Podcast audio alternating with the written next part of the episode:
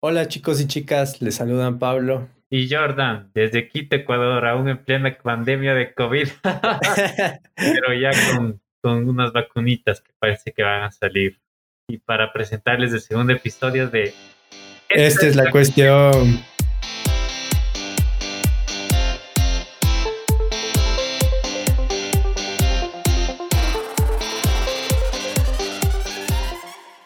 Bienvenidos a un nuevo episodio en el que analizaremos dos nuevas historias, las cuales hemos tomado de Asia. Antes de comenzar, nos gustaría agradecer a todas las personas que nos han escuchado y nos han dejado sus comentarios, críticas positivas y demás sugerencias para que vayamos mejorando. Les agradecemos un montón, ya que nos motivan a seguir adelante. a hacer este segundo episodio. Eso. Sepan que las tomaremos en cuenta y queremos lo posible por ir mejorando. Algunas cosas nos van a tomar un poco más de tiempo, pero ahí se va haciendo camino al andar. Eso, Pablito. Sí, sí, o sea, hay unas cosas que sí, de ley me va a tomar más tiempo. Por las muletillas en sí. Ah, sí, las muletillas que nos dijeron que debemos mejorar esas muletillas. Pero bueno, ahí le vamos haciendo a la mejora. De ley. Bueno, vamos a comenzar con la primera historia titulada Parábola de los seis sabios ciegos y el elefante. Esta es mía y ahora voy a comenzar mi relato. Seis hindúes sabios, inclinados al estudio, quisieron saber qué era un elefante. Como eran ciegos, decidieron hacerlo mediante el tacto. Primero en llegar junto al elefante, tocó contra su ancho y duro lomo y dijo, ya veo, como una pared. Segundo, palpando el colmillo, gritó: Es tan agudo, redondo y liso que el elefante es como una lanza. Tercero, tocó la trompa y retorció y gritó: Dios me libre, el elefante es como una serpiente. Cuarto, extendió su mano hasta la rodilla, palpó en entorno y dijo: Está claro, el elefante es como un árbol. El quinto, que casualmente tocó una oreja, exclamó: Aunque el más ciego de los hombres se daría cuenta de que el elefante es como un abanico. El sexto, quien tocó el oscilante cola, acotó: el elefante es muy parecido a un aso, y así los sabios discutían largo, tendido, cada uno excesivamente terco y violento en su propia opinión, ya que parcialmente en lo cierto estaban todos equivocados. Es una parábola de los seis sabios ciegos y el elefante, atribuida a Sumi, sufí persa del siglo XIII. Rumi, Rumi. Sí, echaba Rumi. creo que estaba medio iluminado Rumi atribuida a Rumi. Buenaza. Hay un juego que se llama así. Rumi. claro, uno habla de la iluminación y ser una persona iluminada y sale. Hay un juego. es que me acordé del juego de cartas cuando leí el nombre. Pero muy buena la, la historia de Rumi. Ya, verán. Aquí vamos a sacar algunas ideitas principales. Pablito también yo, mis ideas principales era como que cada persona tiene un punto de vista distinto, pero no está dispuesto a escuchar la opinión de otro y la visión se sesga y no es capaz de descubrir la verdad. Es un poco como en budismo se hay un término que se llama maya, maya significa ilusión. todos vivimos medio como en una ilusión y creemos que nuestro punto de vista es el correcto. O sea, no vemos la verdad como tal cual es es algo innato un poco. Que la verdad es la verdad, no importa, o sea, no importa, a la verdad no le importa nada. Las opiniones, la verdad es la verdad. Así es. Además que, o sea, por más que quieras modificar la verdad, eh, siempre va a ser la misma. Claro, por eso, la, la verdad es como que no total, es total, es absoluta, eso, la palabra es absoluta. Así es. es que lo que pasa en, el, en, la, en la historia es que ellos solo ven partes de, la, de algo que es verdad, pero se hacen una idea eh, como sesgada. No, no están viendo la totalidad porque no se están escuchando entre ellos también. Claro, pero es también porque no ven el, el elefante, todo el elefante en sí. sí. Solo ven una parte, igual que nosotros no vemos la, en este caso sería el nirvana, no vemos todo el nirvana y la felicidad, no solo vemos partes como que eh, hoy soy feliz, hoy estoy contento, hoy estoy triste, tengo hambre. Todas esas es como ver una parte del elefante nomás, pero no se está viendo del todo. Es verdad. Y además que el, O sea, hay una, hay un relato que es, creo, un poco parecido también, que es que cada persona también ve la realidad que está como enfrente a ellos, pero nos falta un poco más de empatía para ver la realidad que es como la total, o sea, de, sabernos escuchar para llegar a esa, a esa verdad, o sea, porque todo el mundo cree que tiene su verdad y creo que eso es, llega a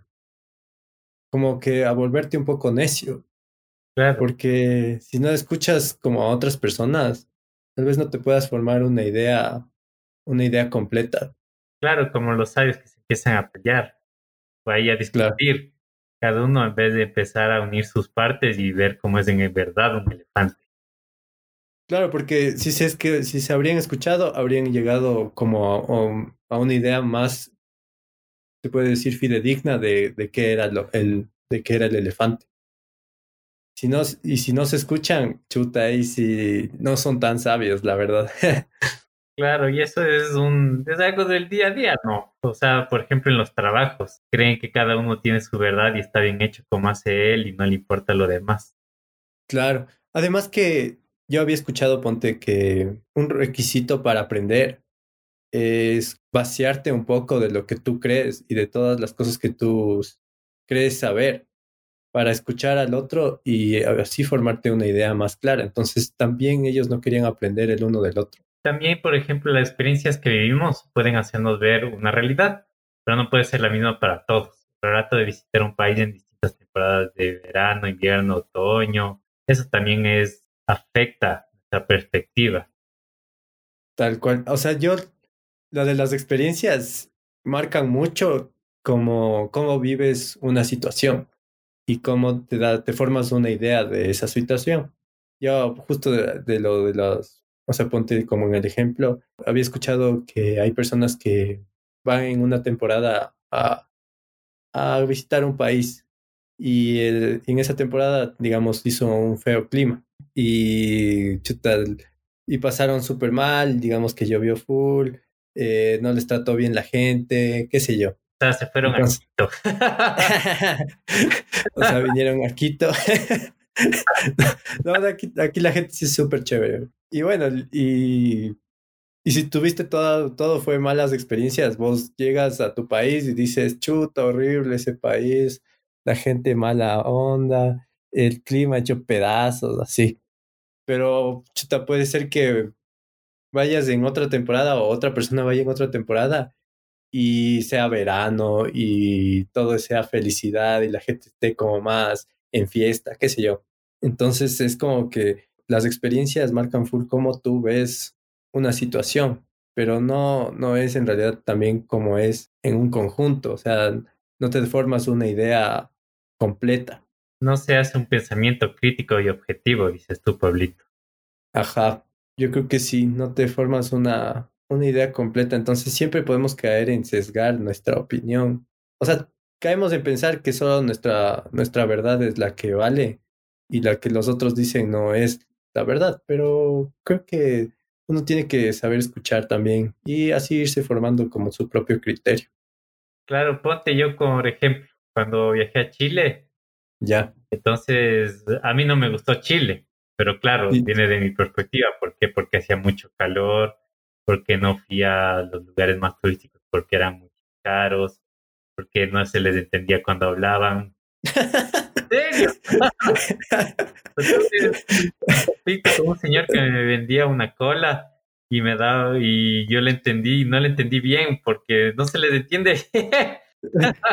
igual hay, hay, que aclarar lo de la cola, o sea, aquí decimos a, a la soda cola. Entonces, yo entendí que coge el vuelto de su bolsillo de la camisa.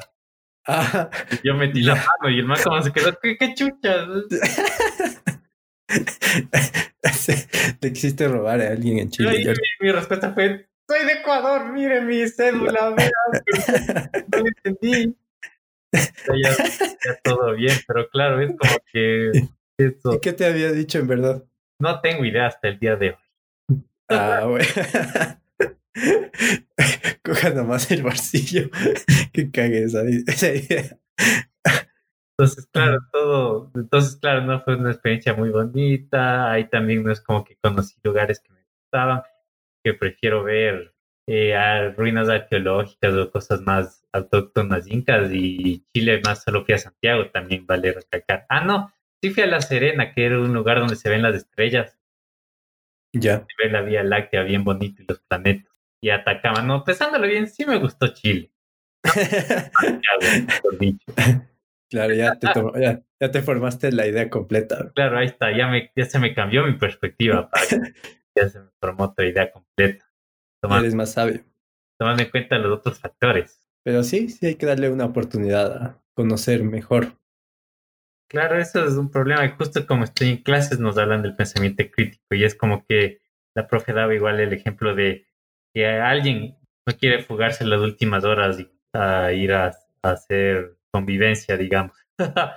Entonces dicen, uh, cepillo, uh, amargado, cosas así, pero no saben que tal vez está ahí porque tiene que irse a la casa a cuidarle al perro o al hijo, porque tiene que ir a trabajar, porque está enfermo algún familiar, o porque la novia está afuera esperándole, cosas así.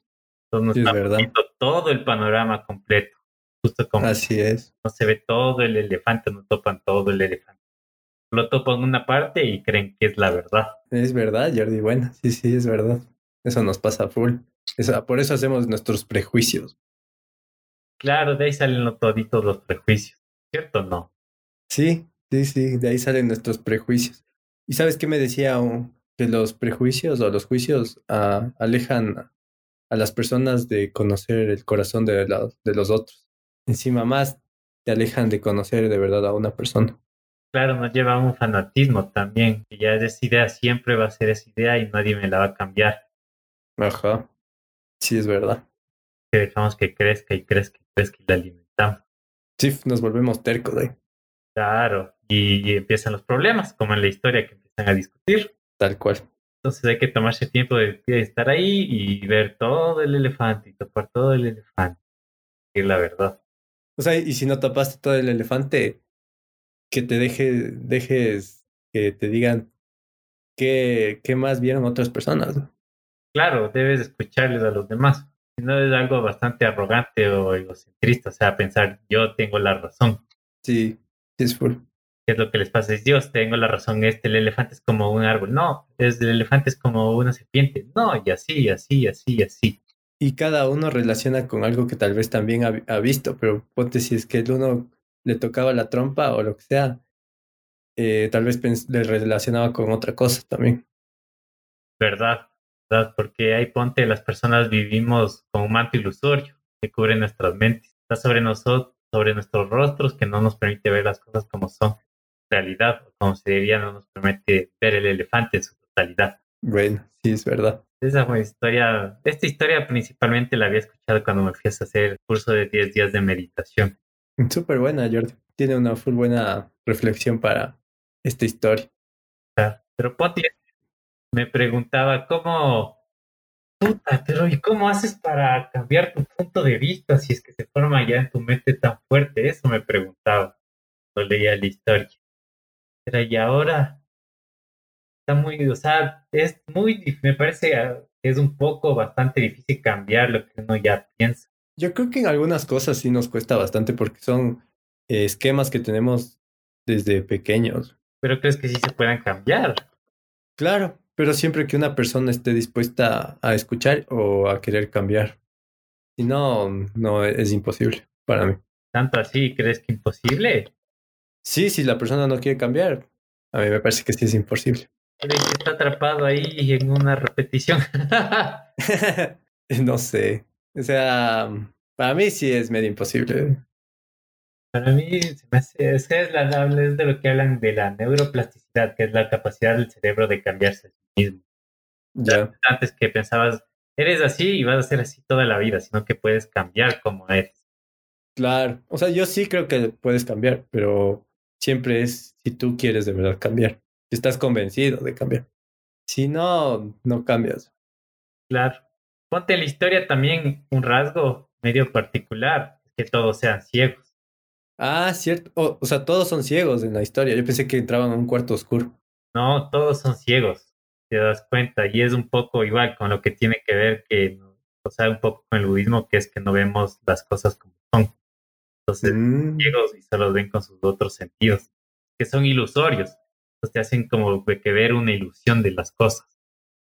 claro. Además que todos estamos ciegos hasta que nos topamos con la verdad, Exacto, que es, en ese caso, el elefante. temas más metafísicos un poco, ¿verdad? O sea, cuando te hablan del nirvana es como que no, o sea, no hay ni palabras para eso, no hay ni explicación para eso. No es un estado en el que, sea, que es más allá de, de, de todo, por así decir. O sea, Sí. no hay ni palabras para describir ese un estado así, entonces tampoco puedo imaginarme. Claro, todo lo imaginamos con nuestra mente y con nuestros sentidos. Simón. Va más, y el nirvana va más allá de los sentidos, va más allá de la mente, dicen en el budismo. Es algo ya, o sea, en tu caso, Pablito, sería como Dios, pero el claro es el nirvana. Claro, el nirvana es como llegar al cielo. Claro, algo así. Más allá de eso, no hay palabras para describirlo y claro, ha sido un estado que quisiera ir, pero sinceramente no creo que lo conseguiré en esta vida. sí puede, Jordi. sí, no, por eso Y- dice que dura varias vidas conseguir el el nirvana. ajá, una infinidad, o sea, hasta que un día ya te des cuenta. Y es un poco una lucha mental de darse cuenta de que es algo que es innato en todos. Y hay un monje que le veo en YouTube que se llama Mingur Rinpoche. Bingo Rinpoche. Algo Mingur, no me acuerdo bien el nombre. te estás inventando. No, no me estoy inventando.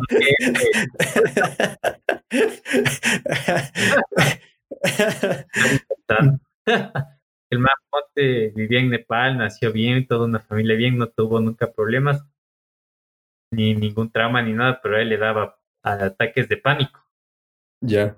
le cogían ataques de pánico. Entonces, claro, eh, claro, en uno de sus retiros fue como que se empezó a empeorar su, sus ataques de pánico y era en parte porque los rechazaba y porque no veía las cosas como son y las cualidades de la mente de amor, de compasión, de paz, de inteligencia.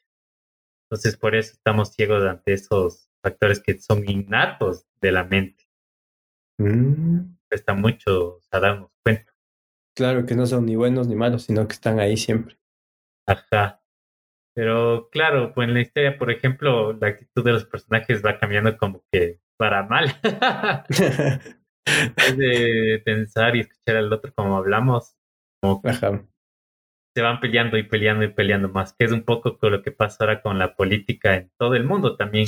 Todos están polarizadísimos.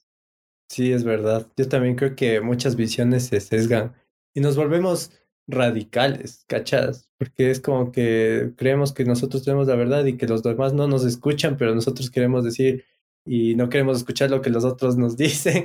Entonces es como que queremos que nos escuchen, pero sin querer escuchar la opinión de los demás. Eso es un poco.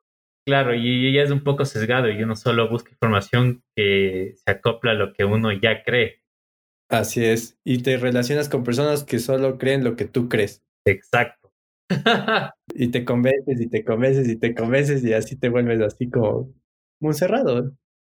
claro, no, un radical, como dijiste. Así es. radicalizadísimo. Eso es un problema. Y es culpa de las redes sociales nuevamente. Las redes sociales, el mal del siglo XXI. No, mentira. Creo que fue el peor invento. Ah, no, el peor invento es el carro. Ah, no, sí, el carro sí ayuda también. No ayuda, Pablito. Las ciudades son para las personas, no para los carros. Y ves cómo están las ciudades. Solo en Europa ya están como que cerrando y quitándoles los espacios de los carros a las personas. Claro. O sea, es el futuro de todos, en realidad. Claro, ojalá. Bueno, aquí ya con la pandemia por lo menos ya pusieron el ciclopaseo, ahora sí. Sí, sí, sí. Y ahora full gente, creo que sale en la noche así a hacer bicicleta. En la noche. Ajá, yo justo hoy leí en el comercio que la gente estaba saliendo en la noche. Ah, mira tú. No sé si me interesaría salir en la noche, pero en grupo. Claro, si no, te No, pueden robar. Sí.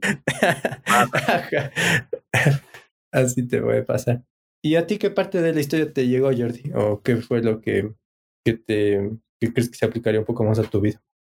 A mi vida yo justo lo que creo que no veo las cosas como son y tengo mi mente sesgada, sesgada a cosas un poco negativas también o a pensamientos un poco obsesivos. Entonces eso medio le veo, pero es como que no sé cómo hacerle para, para cambiar esos puntos de vista. Está buena. Por eso esa historia se me quedó como te digo y por eso me pareció interesante compartirla aquí en el podcast. Está buena, sí está súper buena historia hoy. A mí lo que me parece que, lo que más me impresionó de la historia fue también el no escuchar a los demás y como ya dijimos, pero también lo que acabamos de, lo que me acabas de decir es que te sigues relacionando como también con la misma gente y no abres como tu panorama un poco eh, te puedes perder de conocer otras verdades y otros contextos y así conocer un poco más de, de la gente. O sea, falta esa, te puede faltar esa empatía. Y a mí también me hace pensar que tengo que ser un poco más empático. Ah, cierto, eso falta, es también falta de empatía eso. Sí, ¿no? Bueno, este ha sido nuestro primer relato. Esperamos que les haya hecho cranear un chance ahí ustedes tienen otra conclusión, reflexión o ideas para aportarnos, pueden escribir a nuestro correo e la cuestión arroba gmail.com, donde les vamos a leer, prestarle atención, comentarios. Y ahora nos vamos a la primera pausa antes de continuar. Nos vemos.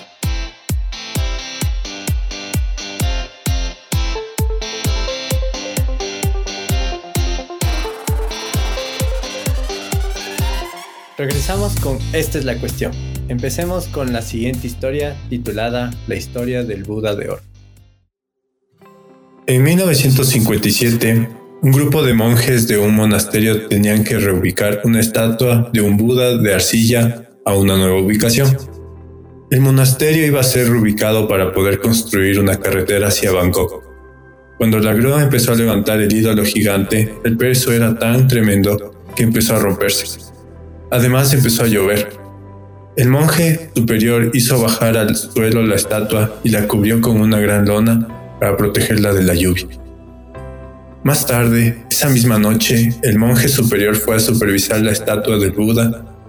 Al iluminar la estatua, para ver si el Buda estaba seco, un destello de luz se reflejó. Decidió pues echar un vistazo más de cerca y se preguntó si podría haber algo debajo de la arcilla. Regresó al monasterio y trajo un martillo y un cincel y empezó a retirar la arcilla de la estatua. Conforme fue retirando toda la arcilla, el destello se hizo cada vez mayor. Después de muchas horas de trabajo, el monje estuvo frente a frente con la extraordinaria estatua del Buda de oro macizo. Los historiadores creen que varios cientos de años antes del descubrimiento del monje, el ejército birmano iba a invadir Tailandia, antes llamada Siam. Los monjes siameses, al darse cuenta de que el país pronto sería atacado, cubrió con una espesa cubierta de arcilla el Buda de oro para evitar que el tesoro fuera saqueado por los birmanos. Desafortunadamente, parece que el ejército birmano mató a todos los monjes siameses y el secreto del Buda de oro macizo permaneció oculto hasta ese día de 1957. Esa es la historia, Jordi. Chévere, chévere, me gusta full y ha sido de, de verdad, en verdad pasó, no pensé que era de verdad. sí, sí, es, ah, o sea, cuenta, este, este Buda de oro está en Tailandia, justo estaba leyendo un poquito, y dice que las personas cuando se acercan a este Buda de oro, dicen que es una estatua gigante que, que mide como tres metros, y es de oro macizo. Y dice que la gente se cuando se acerca a ver esta estatua, a la historia está como a un ladito ahí del, del, del Buda en Tailandia. Claro, sí, sí le googleé y vi las fotos también sí me quedé, qué loco que algo así haya pasado. sí, es muy loco, ¿no? a mí también me pareció cuando me contaron, dije, wow, qué buena historia. ¿Dónde te contaron a Pablito eso? Ah, también me contaron en misa, todas mis historias estoy sacando de, del padre, le debo de dedicar los derechos. Todo, le estoy robando los sermones.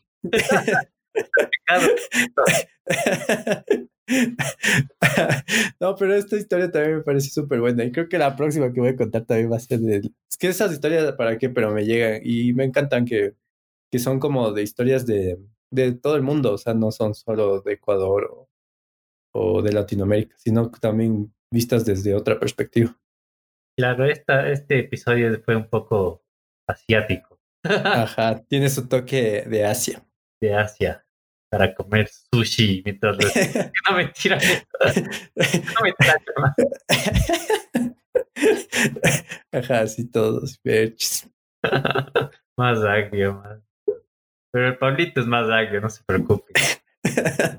sí, todavía no han visto toda mi agriedad. No, sí, no he visto nada de lo que es agrio, Pablito, pero no tienen ni idea.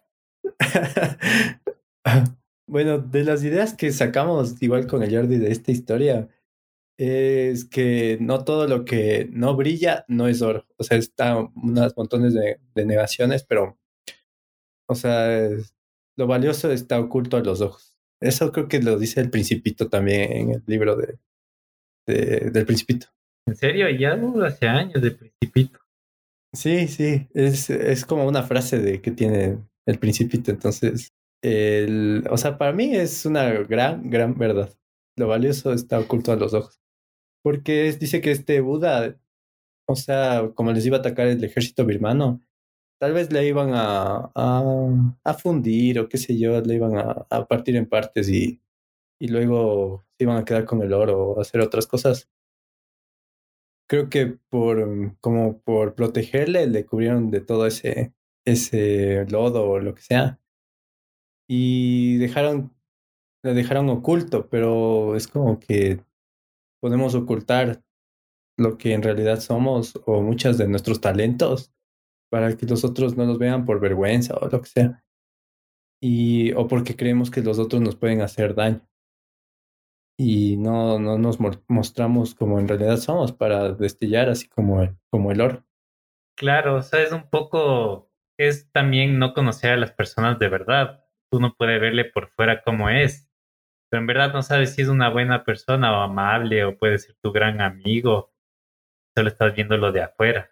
Tienes que ver en el interior así y escarbar en esa persona y quitarle la arcilla que tenga encima para ver en verdad los valiosos que son. Sí, y creo que mucha gente cuando tú le das la oportunidad sí te puede mostrar cuán valiosa es. O sea, a mí me ha pasado, yo cuando era más, más joven. Creo que no le daba tanta, tanta importancia y, y creo que sí era tal vez más de un de tener, juicios de o no acercarme a la gente porque pensaba que era distinta a mí. Y tal vez por eso dejé pasar a mucha gente valiosa. Y eso sí es algo que, que, que no, no deberíamos hacer. O sea, yo no debía haber hecho. Y aprendí y espero que ahora ya no me pase. Claro, yo también me pongo a pensar en la universidad que capaz eh, hubiera tenido más amigos. O sea, no ten, o sea, sí tenía bastantes, ¿no? Pero o digo, dejé pasar a mucha gente simplemente por verle solo superficialmente. Sí, o sea, yo también por en el colegio o también en la universidad por no, no acercarme o por pensar que por esquemas tontos también, o sea, por poco de que si no les gusta lo mismo que a mí, chute, dije ya no puedo ser, no puedo ser amigo de esas personas o no les, no les llegaba a conocer, sino que todo era una relación un poco superficial. Entonces no, no podría, me, me perdí de haber conocido gente que me pudo aportar mucho también. Pero también es un poco verdad que, o sea, no te puedes hacer amigo de gente tan diferente a ti, pues. Sí, también es cierto. O sea, yo creo que es ir conociéndoles, pero darles la oportunidad, eso sí.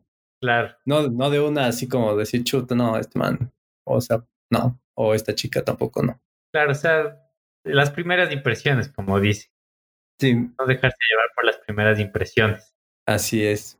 Eh, otra de las ideas que sacamos fue, también nosotros hemos olvidado nuestra naturaleza esencial detrás de máscaras. ¿Por qué?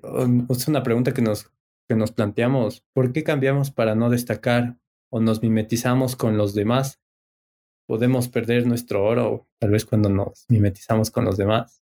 Yo creo que sí. Porque para adaptarte o para ser parte de un grupo, eh, no quieres ser distinto a veces. O a menos si es que tus amigos te, te cohiben un poco o las personas que están alrededor tuyo, puede ser tu familia o qué sé yo. Entonces no puede, puede ser que vos te transformes o muestres una máscara a las personas que están cerca tuyo cuando tú de verdad eres una persona distinta.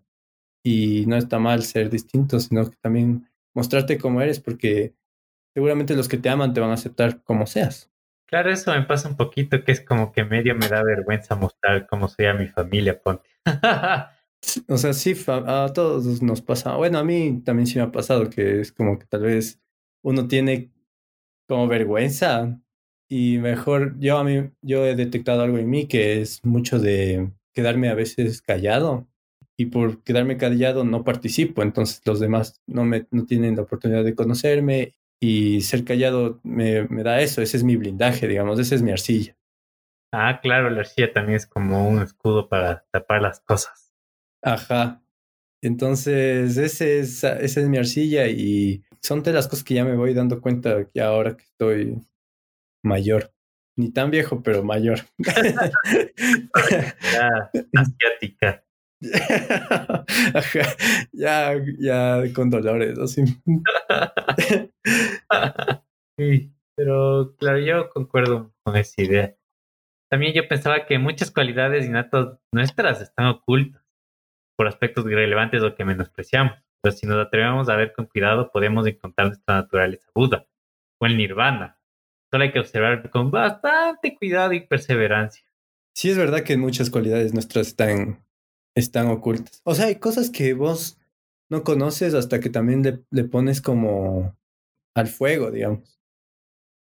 Mi papá me cuenta muchas veces, y mi mamá también, que ellos no pensaron ser vendedores pero sí tenían esas cualidades cuando ya se dieron cuenta que sí, sí podían vender. Y ya empezaron a ganar confianza y bueno, los dos resultaron ser muy buenos vendedores. Mi papá me decía que en un principio él siempre fue, bueno, él, era tímido y dice que las primeras visitas a los médicos, mi papá eh, era visitador médico, él sudaba, sudaba pepas. Y sí, sí, me decía que le costaba full. Pero luego, en cambio, también conociéndose, él se dio cuenta que, que dentro de sus aptitudes sí estaba ser vendedor, o sea, le, empezó a ir muy bien y también la necesidad, ¿no? De que tenía que dar de comer a una familia, también le, le motivaron, igual a mi mamá. Entonces, son cosas que uno cree que, o sea, son talentos que vos crees no tener y también están ocultos a tu vista hasta que tú las pones como, sí, como que también se quiebra ese, esa arcilla y vos también ahí empiezas a brillar, como el oro. Eso. Pero en serio, ¿sudaba? Literal, así sudaba. Sí, sí, sí, me decía que sudaba, así que él sentía que le sudaba la cabeza, así que él mientras daba la exposición por poco estaba sudando. y yo, yo también tengo cosas de esas, ¿no? Claro, yo también me pongo nervioso, pero mentalmente, pero físicamente no sudo. Así ves, o sea, yo, hay full cosas que, que a mí también me pasan cuando me pongo nervioso, a mí me, empiezan a temblar las manos. Y son como, vos tratas de controlar y es peor. sea, tratar de controlar solo le hace peor las cosas. Sí, entonces una de las, de las preguntas que me hacía mientras yo leía la historia era justamente esto, que, cuáles son las cosas que yo oculto, que puede ser el, ese oro que no se deja ver, porque en la historia dice que pasaron, creo que más de, porque fue en 1500, creo que ocultaron el, el Buda y lo descubrieron recién en 1900. Entonces, pasaron unos buenos años para que la gente pueda conocer y eso sí es, me parece súper Triste porque puedes pasar toda la vida así, sin mostrarte en realidad como eres. Ni digas, Pablito. sí, sí, entonces esa, esa fue, para mí esa es la parte también importante y la que me hizo reflexionar. Y en verdad, sí, a mí sí me gustaría ser como estos sabios y místicos, personas full espiritual, sí me gustaría llegar a esos estados, sinceramente. Sí, o sea, a mí también cuando yo veía la de Kung Fu Panda, el, el, maestro, ¿cómo se llama la tortuga? Maestro Uwei. Mm, sí, creo que es Uwei. No me acuerdo bien porque es años de esa película. Pero yo decía que bacán tener un maestro como el maestro Uwei. Así sería, me, para mí sería súper chévere porque es como una persona con la que puedes compartir tanto y que te puede enseñar mucho. A mí me gustaría también convertirme en así. No entiendo, o sea, me parece sorprendente, sinceramente, y admirable. A mí también me parece súper admirable, porque, porque es, me parece difícil llegar. Y me parece que también tienes que estar como súper bien planteado, plantado en la realidad y en conocerte y conocer lo que está alrededor tuyo y ser así súper una persona que reflexiona bastante, súper contemplativa. Así es, es, la palabra. Era pues como lo que decíamos otra vez de las distracciones, era un poco esto y ellos tal vez no se distraen tanto. Sí, o sea, yo creo que es mucho que ellos ponen su, sus pasiones de lado y controlan mucho tu mente sobre su cuerpo. Eso sí es como full de todas las religiones, me parece, porque alguna vez me comentaban que en todos los las personas que, bueno, que son sabias así, eh, hacen un retiro y, ayunan. Y eso es full de poner como tu, tu mente sobre tu cuerpo. O sea, tu cuerpo te obviamente te va a pedir comida, pero tu mente o tu espiritualidad, si es que vos la llevas bien, ya es como que dejas de lado un poquito esas cosas y te vuelves una persona mucho más profunda, me parece a mí. Claro, ahorita es medio una espiritualidad, fast food. me voy al desierto, ayuno 40 días y 40 noches y veo y hablo con Dios. Y ahora es como que me voy, me pego mi ayahuasca y ya está. Ajá, es que ahora también todos nos gusta como lo inmediato, no queremos, y tampoco queremos sufrir. nadie, te, nadie quiere escuchar sobre, toca como pulirte o, o romperte como, no, yo solo quiero la parte buena. Sí, eso es un problema que igual sufro bastante. pero, sí, miro bastante. Sí quisiera llegar a ser así algún día, pero no, no sé cómo en verdad. No sé si leen, si o qué prácticas harán en verdad, o sois ya su estado natural, ya nacieron así. No sabría decir, porque cómo habrán sido también de jóvenes. Sí, deben haber sido personas súper reflexivas. Además que es algo que de ley ayuda full y de lo que sí estoy convencido que te ayuda a ser una persona más sabia. ¿Qué? El orar. Orar te ayuda, te ayuda mucho. Claro, en el budismo también se, o sea, no se ora, pero se recitan mantras. Ya. Y también tienen su significado y su poder, por así decir. Claro, yo creo que el orar, o sea, alguna vez leí de que habían hecho un estudio en Harvard que las personas que oraban vivían sin tantas ansiedades y sin tantas impaciencias y cosas así. Entonces dice que ayuda mucho al alma. Claro, son unos misterios de la mente que no cacho bien, sinceramente. Por eso yo siempre he querido como que ver algo más allá de lo que es este mundo material y por eso he intentado psicodélicos y esas cosas. Claro. Pero esos un, solo duran un instante, ¿no? Claro, son, son fugaces. Hasta son instantes fugaces. Hay personas que viven así tranquilamente, en cambio. Eso es estado fugaz, es para ellos un estado de siempre estar así. Claro, pero seguramente tuvieron que trabajar de full para llegar a ese estado. pero es que no entiendo, o sea, ¿qué hacen? es lo que no entiendo. Creo que el secreto está en la concentración, Pablito. También, sí debe ser. Bueno, ya, ya comenté qué parte de la historia me, me llegó más. A ti, Jordi, ¿qué, ¿qué parte de la historia te llegó más? A mí me llega más que sea verdad. que, no, que no sea tan historia, sino que es de la vida misma. Que sea un hecho verídico. A mí sí me, me sorprende un montón. Sí, sí es sorprendente. Yo también cuando lo escuché dije, qué buena historia. Y cuando terminaron de contarla, dije, me dijeron que era de la, de la vida real. Y cuando ahora que la he buscado, es una historia de la vida real. O así la cuentan las personas que, que saben del, del Buda de oro. Claro, un poco también me choca que les hayan matado a todos los monjes, eso me da pena. Ah, sí, no. Es que claro, los, los otros venían a conquistar y a llevarse todo. O sea, porque mataban y se llevaban todo. ¿Qué? Ah, saqueaban. A saquear, eso, saquear todo. Creo que esta es la importancia que le dieron como para esconderle y darse el trabajo de darle forma con la arcilla.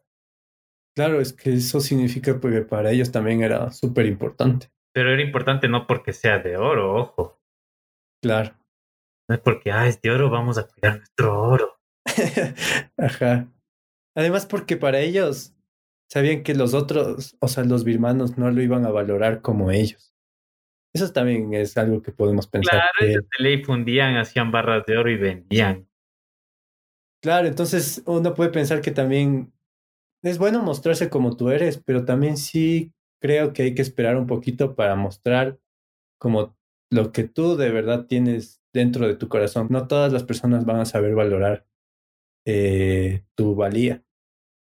Claro, ponte ese monje que les mencioné. Dice que todos, todas las personas, hasta el más deprimido, hasta el más ansioso, hasta el que, hasta el que más odio alberga, tiene, tiene adentro de ellos la semilla de, del amor y la paz. Sí, es verdad. Todos buscamos amor. Eso yo también sí me he dado cuenta. Amor y paz, sí es verdad. Oh. Pero todos tenemos esa búsqueda, yo me he dado cuenta de eso y cada una cada persona cree ir por su por su lugar y la busca por por sus distintos medios y, uh, y no sé o sea hay muchos que sí la encuentran yo yo sí creo que he conocido personas que sí han encontrado sí quién Pablito mi mamá de ahí para otras personas que conozca conozca bien creo que no tanto pero mi mamá veo que lo va dando pasos hacia ello y yo también quisiera ir hacia eso. Igual que mi papá también va dando pasos. Veo pasos y creo que uno no termina de dar hasta que te mueres. Es un camino, se me hace a mí. Claro, pero creo que con la edad también uno ya se va como que calmando. Sí, te vas dando cuenta de muchas cosas, como nos ha pasado, o sea, como yo cuento que de joven, cuando estaba en la universidad o en el colegio, vivía esas cosas y ahora que estoy un poco más grande ya también me doy cuenta. Claro, pero el chiste darse cuenta ahorita. o sea, no sé, pero sí creo que sí puedes lograrlo. Chusa, será. Pero será que también la lectura influye, porque ponte los. Todos, o sea, todas las religiones, una parte importante es la lectura de sus textos religiosos sagrados. Así es, Simón. Eso y la práctica de los mismos que tú puedes leer no matarás, no robarás, no cometerás adulterio, pero si no lo practicas, o sea, y los cometes, ¿de qué sirve que hayas leído? Claro, es que tienes que hacer vivencia lo que lees. Y ahí es cuando se hace carne tuya, entonces ya se hace parte de ti. Vivencia lo que lees. Ajá, o sea, lo que vas leyendo lo vas viviendo. No solo lo lees como alguien, un agente pasivo, sino que lo tornas en activo. O sea, es como deja de ser algo que solo leíste a ser algo que vives. Entonces tú recomendarías leer más cosas así en ese, de ese estilo, no solo religioso, sino de ayuda. Sí, hay una cosa que a mí me gusta leer bastante que es, o escuchar, que son los testimonios de las personas. Cuando te hablan de que han, ponte de personas que han salido de las drogas, o personas que han sido como un ejemplo para otros, así como como la Madre Teresa de Calcuta o, o ¿cómo se llamaba el presidente de Sudáfrica? Nelson Mandela. O, Nelson Mandela. Son esas personas que uno dice, ¿cómo lo lograron? Sí, ¿cómo lo logran? y, o sea, yo creo que sirve mucho también leer eh, sobre esas personas porque son gente como nosotros, pero que han vivido de manera distinta. Eso, Jordi. Ahora un mensaje para la audiencia. Nos gustaría que compartan con nosotros alguna historia que ustedes consideren importante, interesante o rara y nos la envíen. O también, si es que quieren participar con nosotros de este podcast y analizar con nosotros, son súper bienvenidos. Antes de finalizar nuestro segundo episodio, nos encantaría que se suscriban a nuestro podcast. Eso sí, por favor, de ley, suscríbanse y escuchen los capítulos. Ahora sí ya estamos más disponibles hoy el pueblito y ya vamos a sacar otros y ir mejorándolos y podrán escuchar los nuevos episodios que saldrán semanalmente. Así vamos a intentar. Por este mismo canal, a la misma hora y con los mismos manes. con nosotros mismos. Ajá, o sea, nosotros mismos. ¿A qué tal vez si podríamos invitarle a alguien más a hablar, no crees, Pablito? Sí, sí, yo creo que sería buenazo también. Y si es que esa persona quiere compartirnos una historia, también sería súper chévere. Cierto, no, ya lo vamos a plantear a un futuro. Tal vez el siguiente, veamos, veamos. Sí, puede ser. Ya. Yo creo que eso es todo por hoy. Yo soy Jordan. Yo soy Pablo. Y, esta es la cuestión.